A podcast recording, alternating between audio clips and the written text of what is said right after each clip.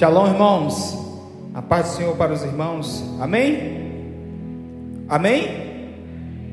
Amém. Feliz em estar aqui com essa oportunidade de compartilhar do que Deus tem colocado no meu coração. Confesso que já fiz isso inúmeras vezes, inúmeras oportunidades, aqui em outros lugares, mas em todo convite a dor de barriga é constante. Né? Ela, ela, não, ela não larga. A minha esposa está ali de prova que o nervosismo ele vem, mas eu creio que isso é só para comprovar que não somos nós, né? É Deus que faz por nós.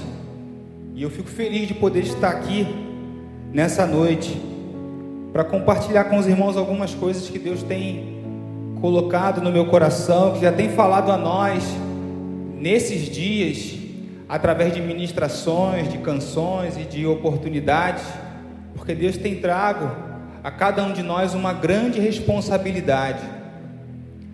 E que responsabilidade é essa, Estevão? é a responsabilidade de influenciar. Deus tem trago a cada um de nós a responsabilidade de influenciar. Então você repete assim comigo: Eu sou. Repete aí com um pouquinho de força. Eu sou o influenciador do reino. Isso. Repete mais uma vez com um pouquinho mais de intensidade. Eu sou um influenciador do reino. Nos dias de hoje nós vivemos dias em que, com a era digital, com os meios de comunicação e as redes sociais cada, vez, cada vez mais avançada, metaverso aí já uma realidade, onde a tecnologia ganha cada vez mais espaço, a comunicação cada vez mais assertiva, direcionada, segmentada esse termo ficou, ficou popular, ficou muito conhecido, o termo influenciador. Todos nós aqui que utilizamos alguma rede social, certamente conhecemos esse termo, influenciador ou o influenciador digital. É muito comum nos dias de hoje vermos pessoas aí que, que arrebatam milhões de seguidores nas redes sociais, dos mecanismos de buscas no YouTube, Facebook, Instagram, Twitter, Pinterest, LinkedIn e tantos outros que tem. Ditos influenciadores que realmente, efetivamente influenciam. Numa era em que poucos têm ditado ou têm induzido a muitos a fazer coisas que nem sempre são relevantes, que nem sempre são, nem sempre são produtivas, que nem sempre geram qualquer tipo de resultado. Mas Deus, nesse tempo, nesta geração, hoje, nos chama a assumir o papel de influenciadores do reino. Então eu te faço um convite nessa noite: seja um influenciador do reino. Todos nós exercemos um nível de influência. Quem aqui influencia alguém de alguma forma? Levanta a mão. Amém. Eu pensei que, pensei que ninguém ia levantar, confesso. Mas é isso. Todos nós influenciamos alguém de alguma forma. Nós influenciamos no ambiente familiar. Se você é pai, se você é mãe, você é avó, avô, tio, você influencia de alguma forma. Entre os parentes, você influencia. Entre amigos, você influencia. No trabalho, você influencia. Na escola, na faculdade, você influencia. Na igreja, você influencia. Na sua rua, você influencia. Então, todos nós exercemos um nível de influência na vida de outras pessoas. Isso é, é a realidade inevitável. Mesmo você aceitando ou não, existem pessoas que olham para você e são influenciadas pelo que você faz e pelo que você fala. positiva ou negativamente, sempre há uma influência. Então queria convidar você a abrir a sua Bíblia na, em 2 Coríntios 3, capítulo 3, versículo 3. 2 Coríntios, capítulo 3, versículo 3.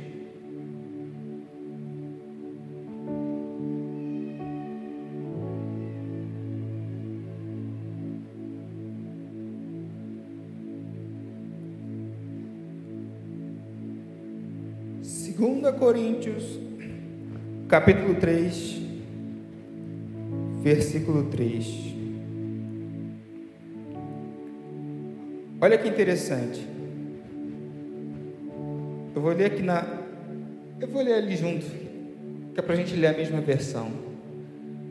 E diz assim, 2 Coríntios 3,3: Vós mesmos tendes demonstrado que sois uma carta de Cristo, resultante de nosso ministério, escrita não com tinta, mas com o Espírito de Deus vivo, o Espírito do Deus vivo, não em tábuas de pedra, mas em tábuas de, em tábuas de coração, de corações humanos. Quero ler aqui na versão a mensagem.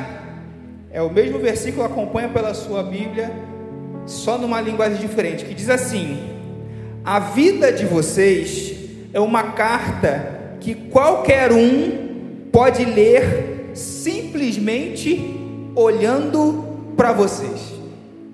O próprio, o próprio Cristo a escreveu não com tinta, mas com o Espírito do Deus vivo. Essa carta não é escrita na pedra, mas entalhada em vidas humanas, e nós a publicamos. Feche seus olhos. Vamos agradecer ao Senhor mais uma vez. Deus, te agradecemos, ó oh Pai, por esta noite, por esse dia, por essa oportunidade de estarmos aqui. Nos colocamos diante de Ti agora, Pai, com nossa mente, nosso coração abertos e receptivos a ouvir e receber tudo aquilo que tens preparado para cada um de nós. Jogar por terra agora toda barreira, todo pensamento, toda lembrança que possam tentar roubar, impedir de cada um de nós recebermos aquilo que tu tens preparado para nós. Recebe, Pai, o nosso louvor, a nossa adoração e fala com cada um de nós nesta noite, em nome de Jesus. Amém.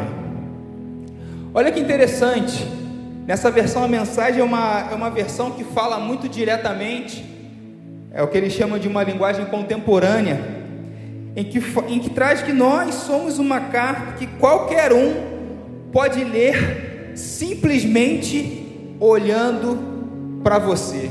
Caramba, isso é pesado.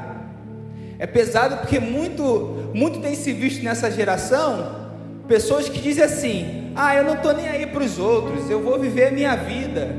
O que importa é, o, é que Deus conhece o meu coração. Não importa o que os outros dizem das minhas atitudes, das minhas vestimentas, da minha fala, minhas atitudes. Não, não importa. Deus sabe e Deus conhece. Isso é mentira? Não é. Mas existe um outro lado da moeda, um outro fator. Que existe um mundo externo que é influenciado por você, pelo que você faz, pelo que você fala, pelo que você é. Isso aumenta a nossa responsabilidade como servos.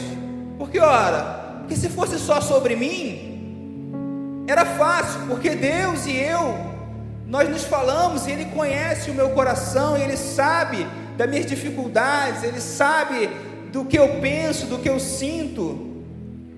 Mas quando a palavra ela, ela nos traz, ela nos leva a um outro nível, ao nível de que o que nós somos muda, interfere, modifica o mundo externo traz para nós uma responsabilidade, não só o que nós somos, mas o que nós estamos demonstrando que somos.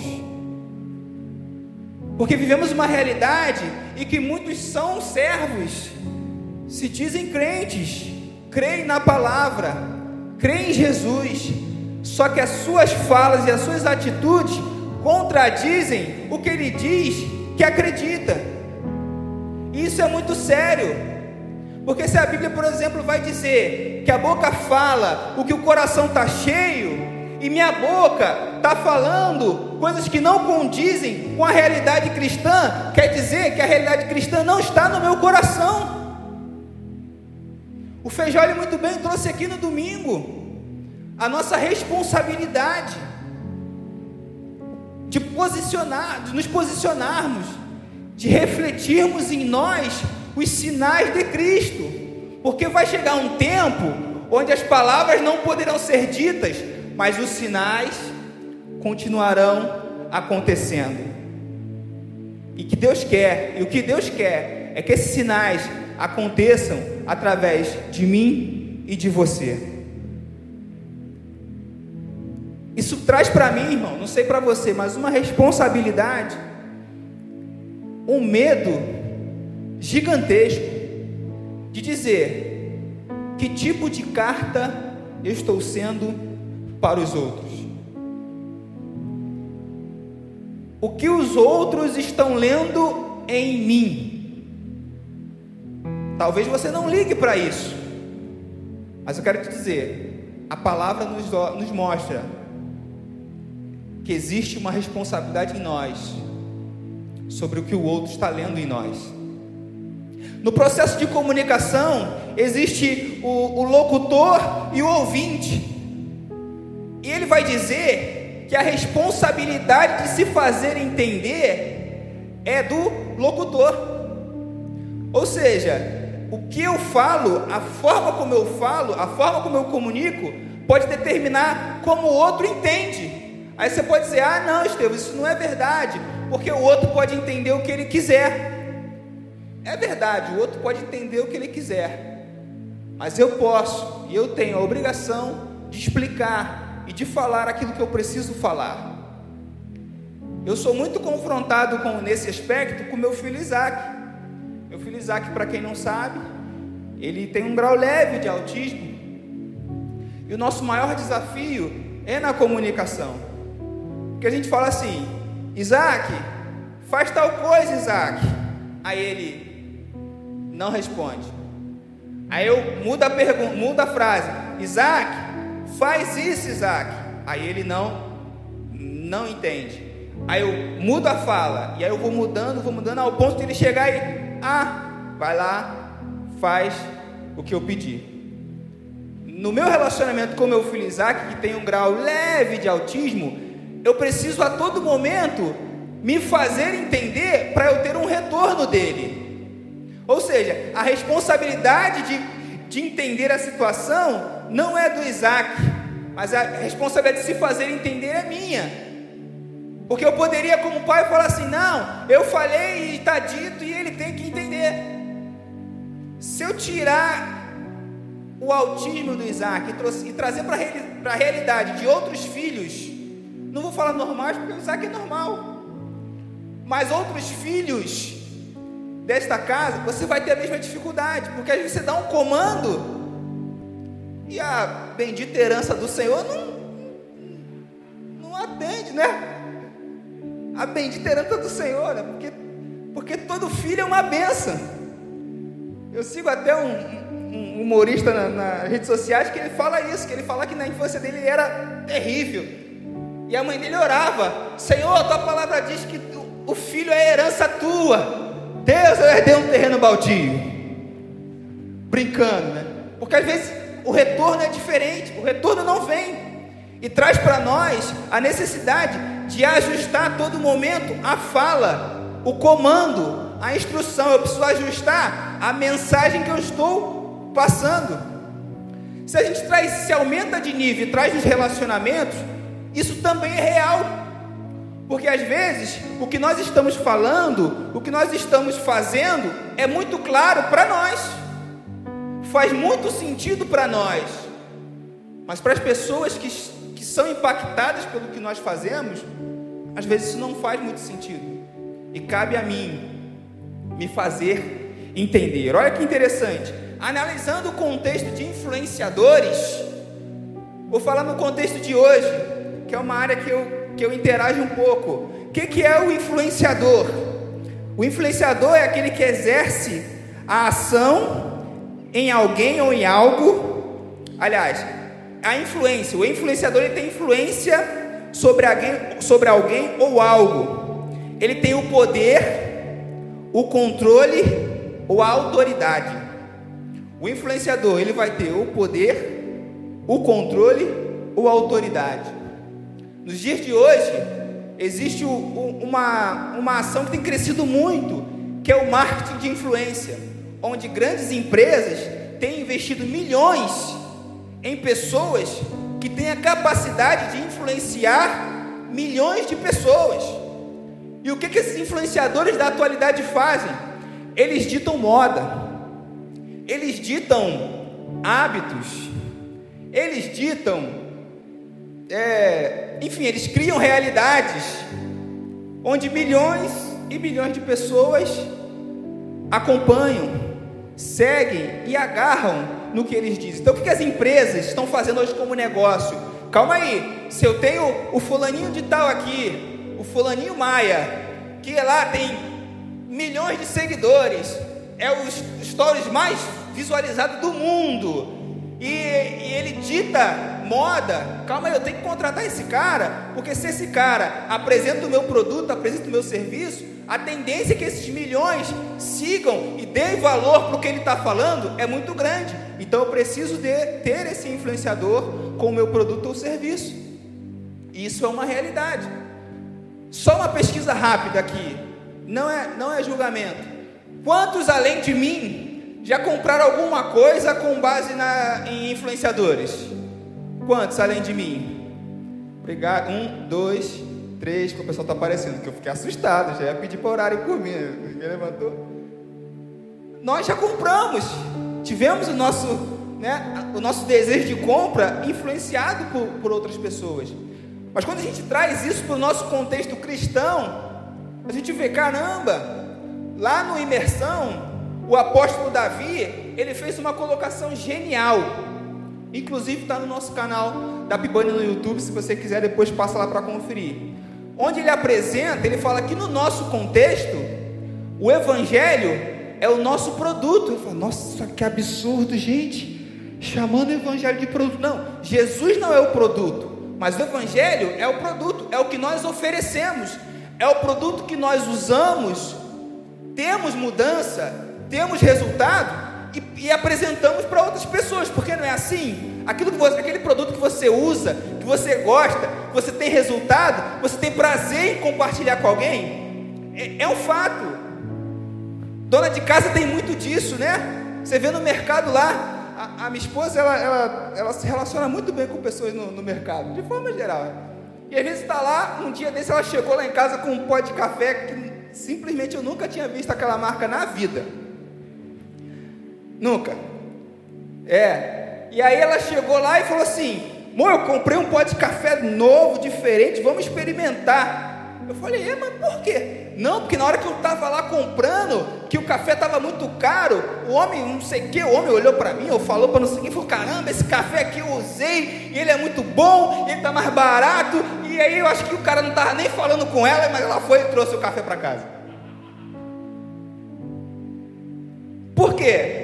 Porque a pessoa, quando ela usa um produto e ela é impactada positivamente, ela tem resultado, cara, ela tem prazo, ela faz propaganda de graça.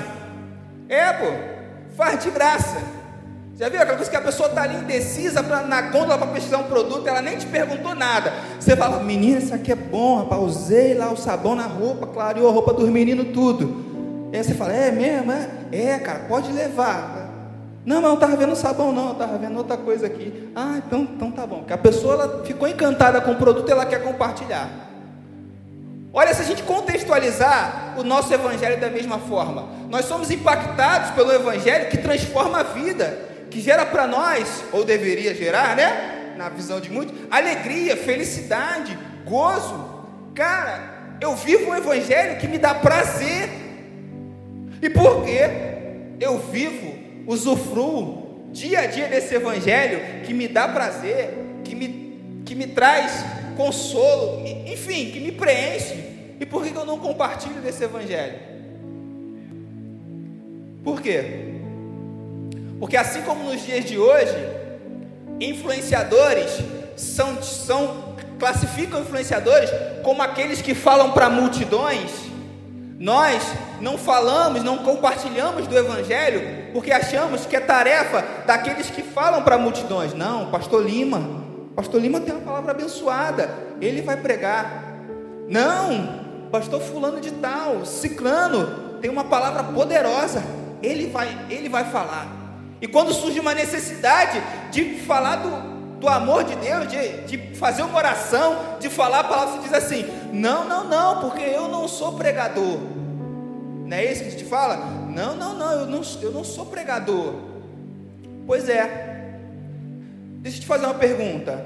Os apóstolos, eles eram pregadores, sim ou não? Sim, fala assim. Os apóstolos eram pregadores da palavra, sim ou não? Não pode falar assim, sem medo. Os apóstolos eram pregadores da palavra, sim ou não? Sim. Mas o que os apóstolos pregavam? Os apóstolos simplesmente, simplesmente pregavam aquilo que eles experimentaram com Cristo.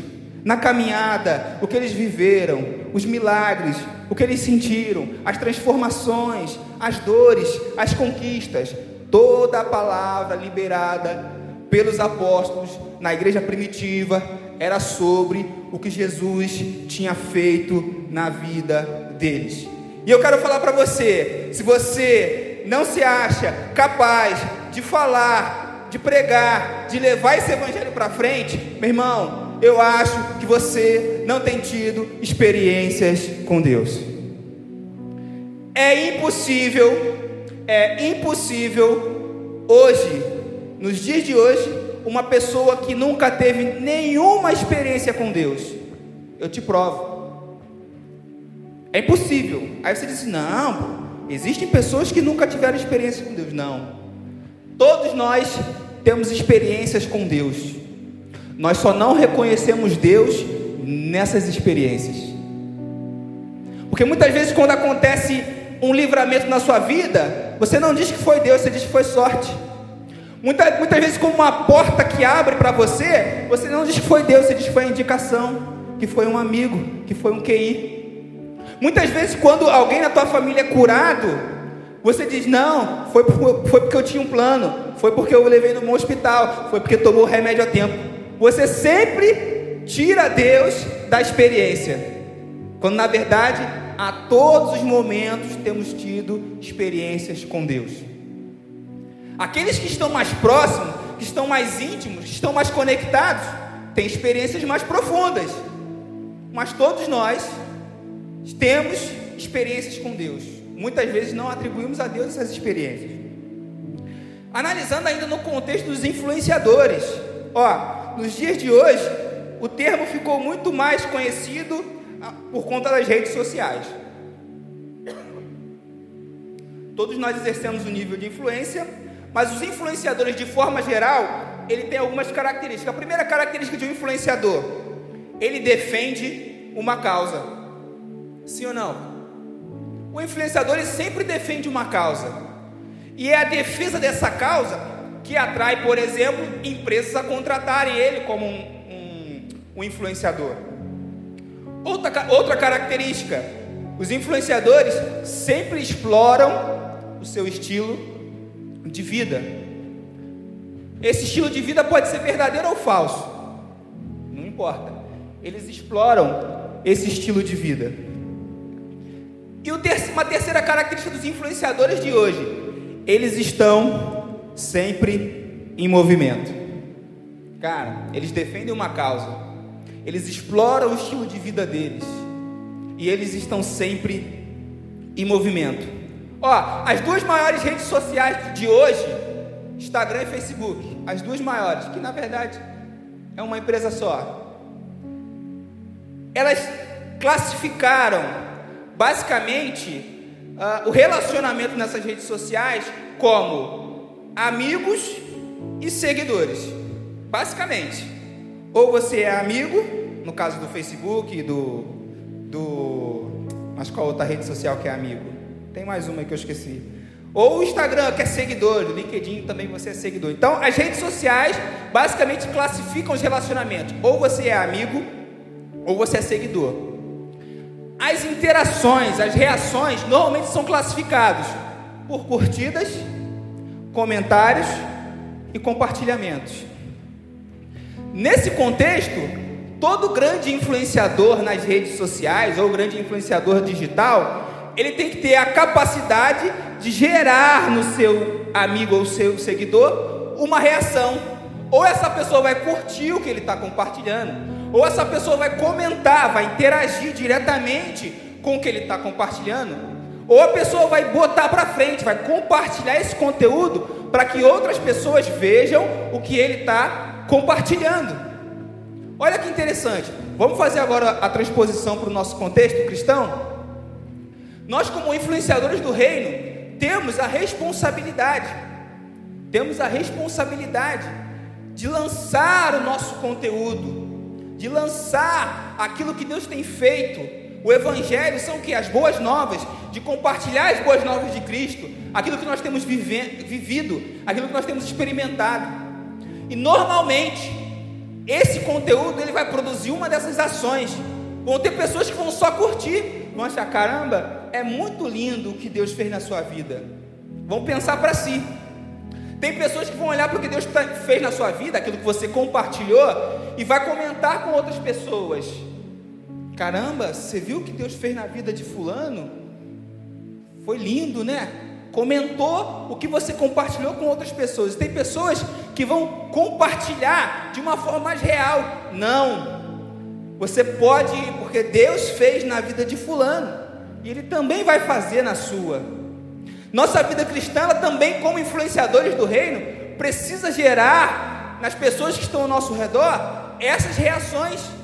Ora, quem aqui nunca ouviu uma frase, ou um testemunho, ou depoimento de alguém que tenha sido impactado por uma experiência sua? Bom, eu já vivi isso. Eu já vivi a experiência de alguém chegar para mim e falar: caramba, você sabia que hoje eu estou assim, assim, assim, por conta de uma palavra que você falou há anos atrás. Aí eu falei, hã? Eu falei? Foi. Você falou isso, isso, isso, isso. Eu falei, caramba, legal, eu não lembro de ter dito. Mas se eu falei e surtiu efeito na sua vida, glória a Deus. Isso é, isso é muito bom, isso é magnífico. Eu, acho que eu compartilhei isso uma vez na escola dominical. Que essa pessoa chegou para mim, lembrei agora, e ela falou assim: Estevão, meu amigo e tal, há quanto tempo? E aí, para variar, eu não lembrava dele. Normal. E a gente começou a conversar, sabe quando você começa a conversar com aquela pessoa que você não lembra quem é? E aí, e ele falou assim, cara, você lembra quando nós nos encontramos há três anos atrás, dois anos atrás, e você falou para mim sobre a faculdade? Falei, cara, não lembro não, mas e aí? Ele falou: Pois é. Depois daquele dia eu entrei na faculdade de logística. Eu concluí a faculdade, porque é tecnólogo, né? São dois anos. E hoje eu trabalho na área do mesmo jeitinho como a gente falou. Eu falei, cara, glória a Deus pela sua vida. Ele, e ele falou, eu te agradeço, porque foi aquela conversa, aquele teu compartilhar que mudou a minha vida, fez eu estar onde eu estou hoje. Irmãos, foi algo simples. Quem me conhece sabe que eu compartilho muitas vezes deliberadamente, às vezes sem nem perceber. A gente está compartilhando, trocando informação, trocando conhecimento. E muitas vezes isso eu faço naturalmente. Mas para mim o que é natural, para outro pode ser sobrenatural. Porque aquilo que você soltou de forma natural, né, Feijoli? Você comentou porque é a tua realidade não era a realidade do outro e o outro recebeu aquilo ali como uma palavra de Deus que atendia especificamente a necessidade dele, que supri, que era uma resposta às orações que ele, que ele tinha, que ele estava fazendo, sabe? Que era uma solução para o problema que ele estava enfrentando e que você nem sabia, e você só compartilhou porque é algo normal, habitual para você. Meu irmão, se você não experimentou uma, você ainda não viveu essa experiência, peça a Deus para que você viva. Ah, Deus, como que eu posso viver essa, essa experiência? Compartilhando aquilo que Deus tem feito na sua vida. Ah, mas Deus não tem, tem feito nada na minha vida. Ah, ah, pelo amor de Deus, Deus não tem feito nada na tua vida? Que isso? Deus não tem feito nada na sua vida que receba pelo menos o, a, a, a, você tem pelo menos a capacidade de compartilhar? Vou te dizer, se você achar que achar que não tem nada, você pode levantar e compartilhar. Caramba, chega para alguém e fala assim: sabe que eu louvo a Deus porque hoje eu acordei com saúde, acordei bem. Sabe que esse mês eu consegui bater a meta no trabalho. Esse mês meu filho se desenvolveu fez uma coisa que antes não fazia, e aí você vem compartilhando coisas que para você é simples do seu dia a dia, mas são coisas que Deus faz na sua vida a todo momento, e que na vida do outro essa informação pode chegar como um, um bálsamo. Olha que interessante, nessa caminhada, muitas vezes nós, nós para sermos um nos, nos identificarmos como um influenciador do reino, nós precisamos entender que nós somos cristãos e não só crentes. Porque existe a diferença de ser cristão e ser crente. E essa diferença não é o Estevão que fala, é o dicionário. Se você vai no dicionário buscar o significado de crente, crente é aquele que crê em alguma coisa. Dentre muitas aplicações, tem o termo que normalmente é atribuído a nós cristãos, só que existe uma diferença de ser crente e ser cristão. Porque só o fato de crer não gera em você uma ação. Mas o fato de ser cristão gera em você a responsabilidade de ser ou de viver aquilo que Cristo viveu. Porque cristão foi um termo atribuído aos apóstolos a partir do momento que identificaram neles características e práticas de Cristo. Porque crê de coração. Eu, eu, imagino que muita gente naquela época cria, porque viu um milagre acontecer. Porque de repente caminhou umas duas cidadezinhas juntos ali. Até cria que Jesus fazia milagre. Mas não se tornaram cristãos, porque não agiam, não falavam e não viviam da forma como ele falou que deveria ser. Então, se você hoje se classifica como um cristão, como um crente, muda de nível. Agora você é cristão. Porque agora eu não só mais creio, eu não só mais acredito, mas agora eu vivo aquilo que ele disse que eu deveria viver. Aí você pode dizer: Ah, mas Estevam, isso não é uma realidade da minha vida. Eu ainda não vivo aquilo que ele disse que eu deveria viver. Então abre a sua boca e profetiza. Eu vou viver aquilo que ele disse que era para eu viver. Amém? Você crê nessa palavra? Você pode aplaudir o Senhor por essa palavra em nome de Jesus?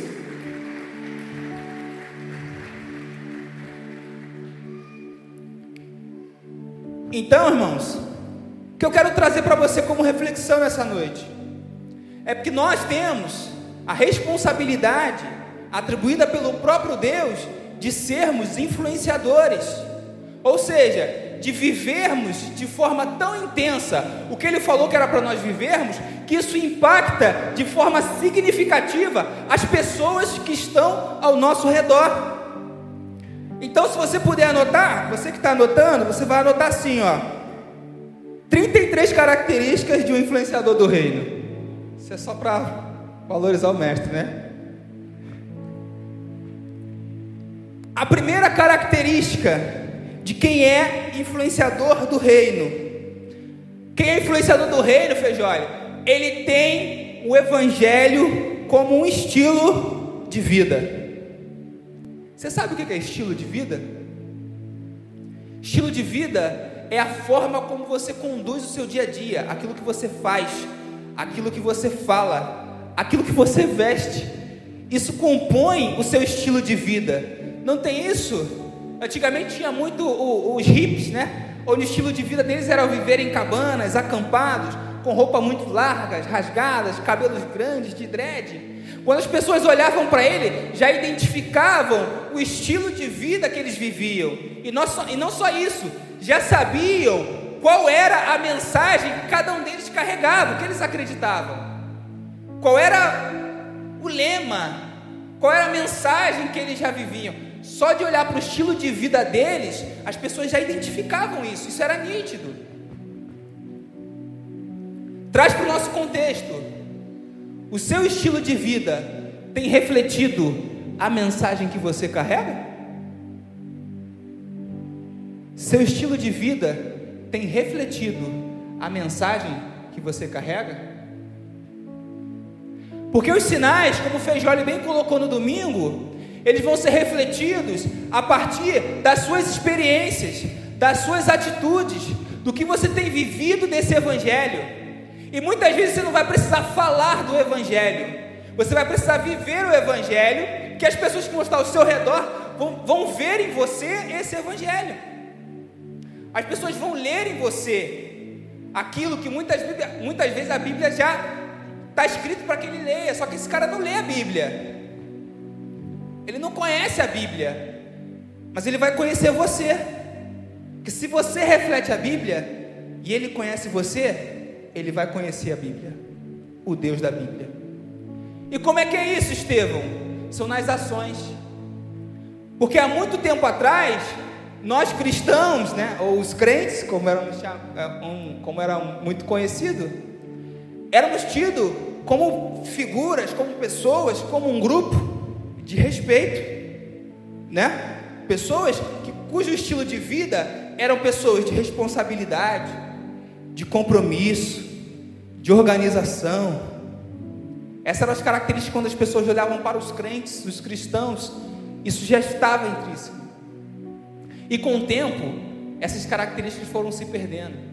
Nós já ouvimos experiências aqui, o pastor compartilhando, né? Que antes, para um crente, para um cristão, alguém vendia só com a palavra: Não, é cristão, não, vai paz, sei que você vai pagar. Hoje em dia, em muitos lugares está diferente. Para crente, eu não vendo. Porque o estilo de vida que nós adotamos não, reflete, não passou a não refletir mais a mensagem e que nós carregamos. Fatalmente aqui nessa casa nós temos irmãos ou líderes que em algum momento tomaram calote de irmãos. Ou seja, a atitude não refletia a mensagem que ele carrega. Então eu quero aproveitar como todos nós somos humanos e falho. Tiago, quero te pedir perdão, Tiago. Porque eu ainda não paguei aquele livro. Meu nome está lá na, na, lista suja. Vou transferir. Esse mês a gente vai sanar isso. É isso, mas tem que reconhecer. A palavra bate aqui primeiro, né, Feijoli falou isso. Né? Bate aqui primeiro. O pastor na reunião lá jogou o verde. Eu falei, este está falando comigo. Esqueci, não, não paguei o livro. A gente vai pagar. Por quê? Porque o reconhecer as suas debilidades e as suas falhas também é uma característica de quem vive o Evangelho de Cristo. Porque esse evangelho não é para os perfeitos.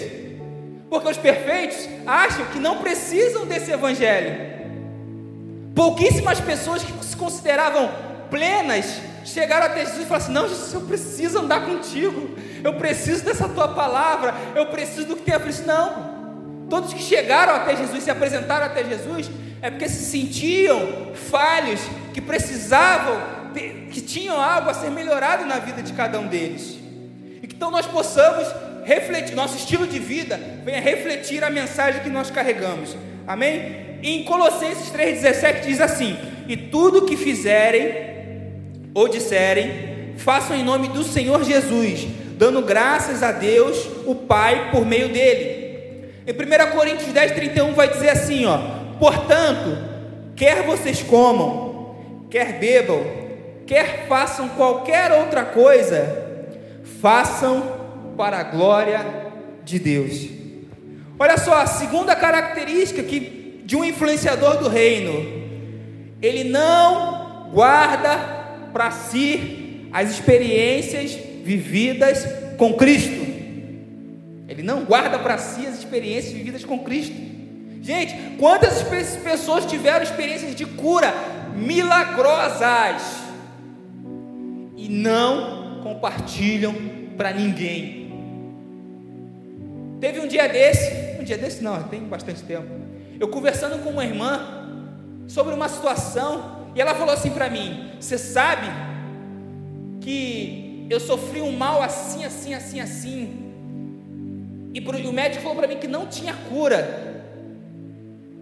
E nós oramos, o pastor orou. E quando eu voltei para fazer os exames, não tinha mais nada. Eu estava curado, curada. Eu falei, amém, irmã. Você compartilhou isso para alguém? Ela falou assim, não. Gente, falei, irmã, sabe quantas pessoas podem estar com uma doença parecida ou com uma doença grave? Ou quantas pessoas receberam uma palavra de condenação do médico de que não tem mais jeito? A senhora poderia impactar com esse testemunho? É, mas eu tenho vergonha. Eu, pois é, mas a sua vergonha pode estar matando alguém que precisava dessa palavra. Eu quero falar para você que é tímido: a sua vergonha pode estar matando alguém que precisa da mensagem, ou da palavra, ou da experiência que você carrega. É pesado isso. É pesado. Porque a igreja primitiva, ela cresceu, ela se, se expandiu a partir do compartilhamento das experiências de todos aqueles que se depararam com o Evangelho de Cristo. E você que vive nessa casa aqui há 20 anos, não impacta ninguém com as experiências que você tem vivido nessa casa. Deus chama você agora, hoje, a sair daqui, meu irmão, não importa quem, para o primeiro na rua que você encontrar, você fala assim: rapaz, você sabia que eu já fui curado? tinha uma doença grave.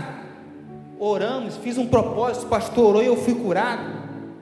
Separa alguém, uma mãe que você conhece, liga para uma mãe qualquer, você fala assim: você sabia que o meu filho já passava por essa situação e Deus transformou a vida dele? Meu irmão, compartilha isso que está aí dentro. Essa experiência pode salvar uma vida ainda hoje. Não guarde esse tesouro, porque as nossas experiências são tesouros. Nossas experiências são aquilo que nos, nos faz ser o que nós somos hoje. Nossos sofrimentos, nossas dores, nossas angústias fazem nós sermos o que somos hoje. E se Deus pegasse assim e tirasse de você essas experiências, você não seria nada. Se Deus apagasse, tirasse de você todas as dores e sofrimentos que você sofreu, você não seria nada.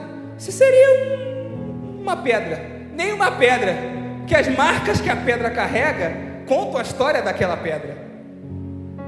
Ou seja, nenhuma pedra você seria. Eu não sei o que você seria sem essas experiências.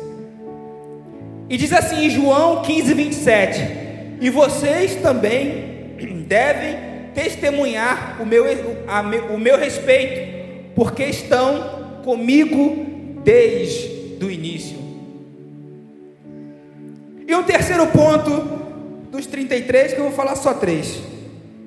Seja uma referência. Uma característica marcante de quem é influenciador do reino é que ele é uma referência constante. Referência em que? Eu não sei, meu irmão. Em alguma área da sua vida você vai ser referência. Porque em alguma área da sua vida alguém vai chegar para você e falar assim: sabe, certo dia, aquilo que você fez, a forma como você agiu, me inspirou a fazer igual.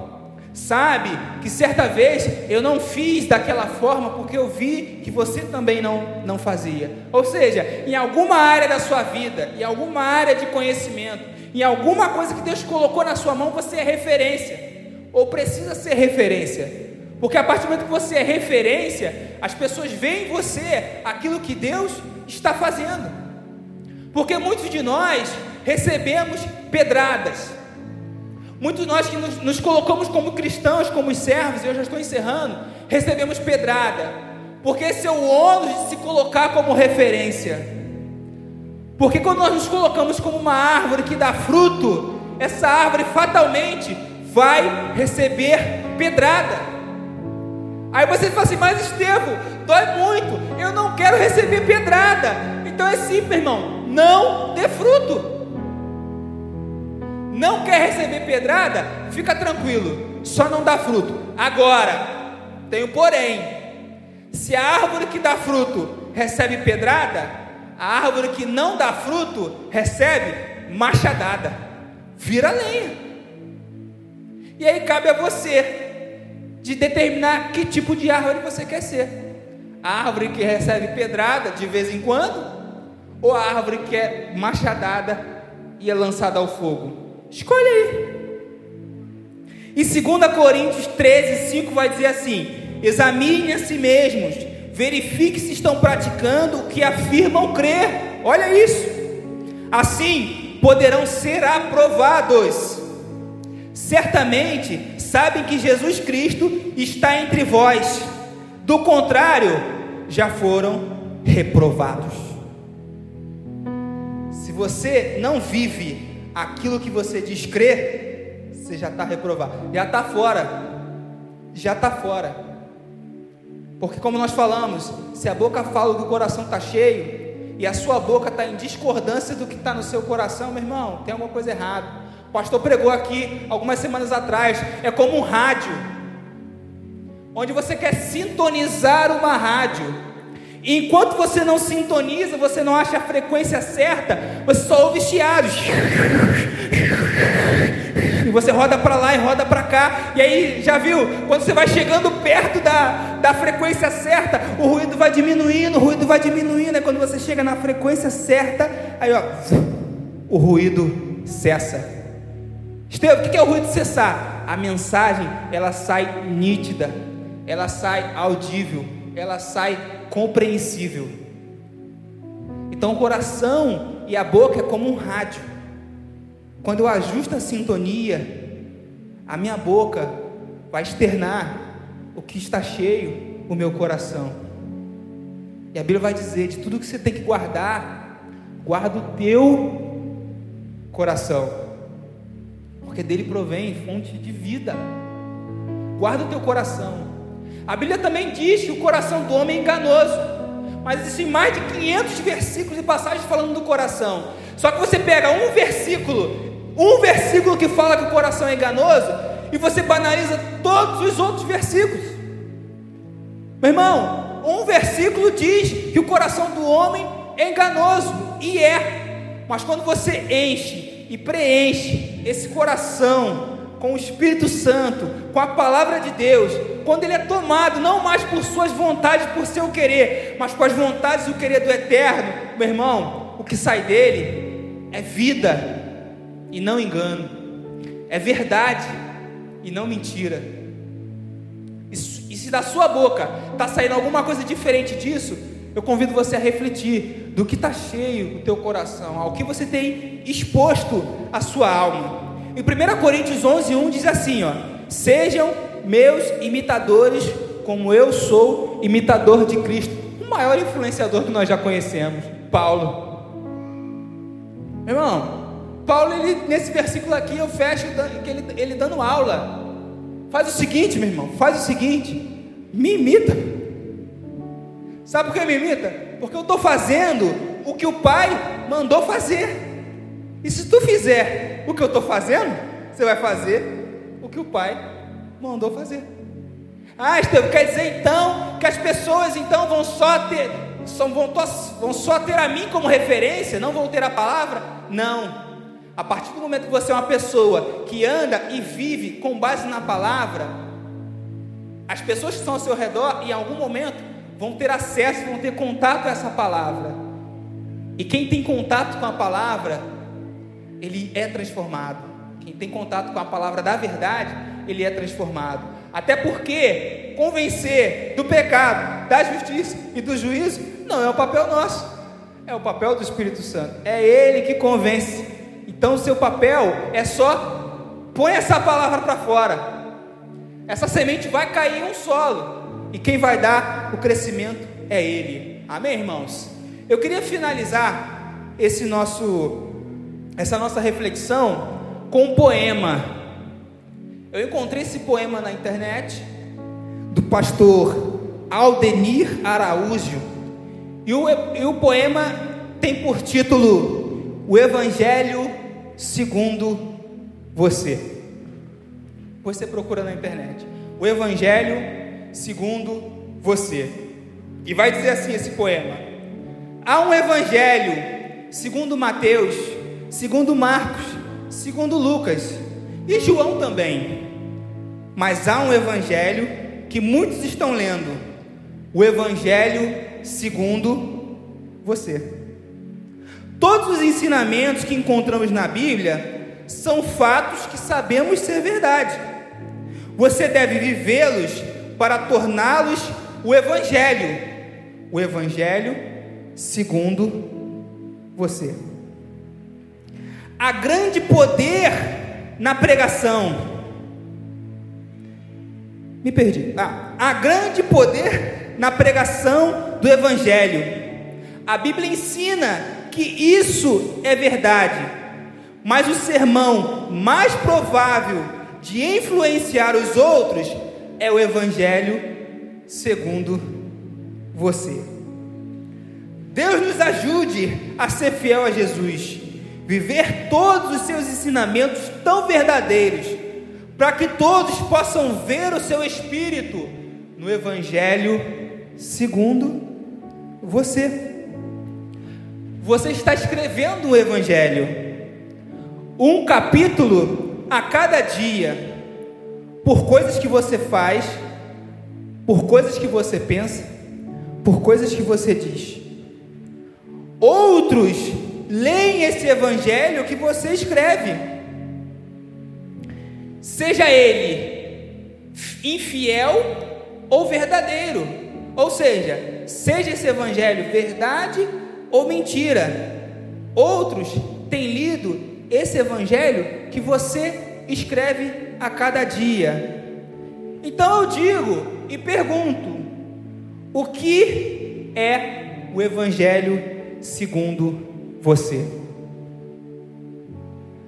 Se o evangelho relata as experiências dos discípulos vividas, ouvidas, com o Mestre, o Evangelho que você e eu escrevemos a todos todo dia, a cada instante, a cada momento, ele está falando de quê? Porque é esse Evangelho que eu e você escrevemos todos os dias, é esse Evangelho que muitos estão lendo.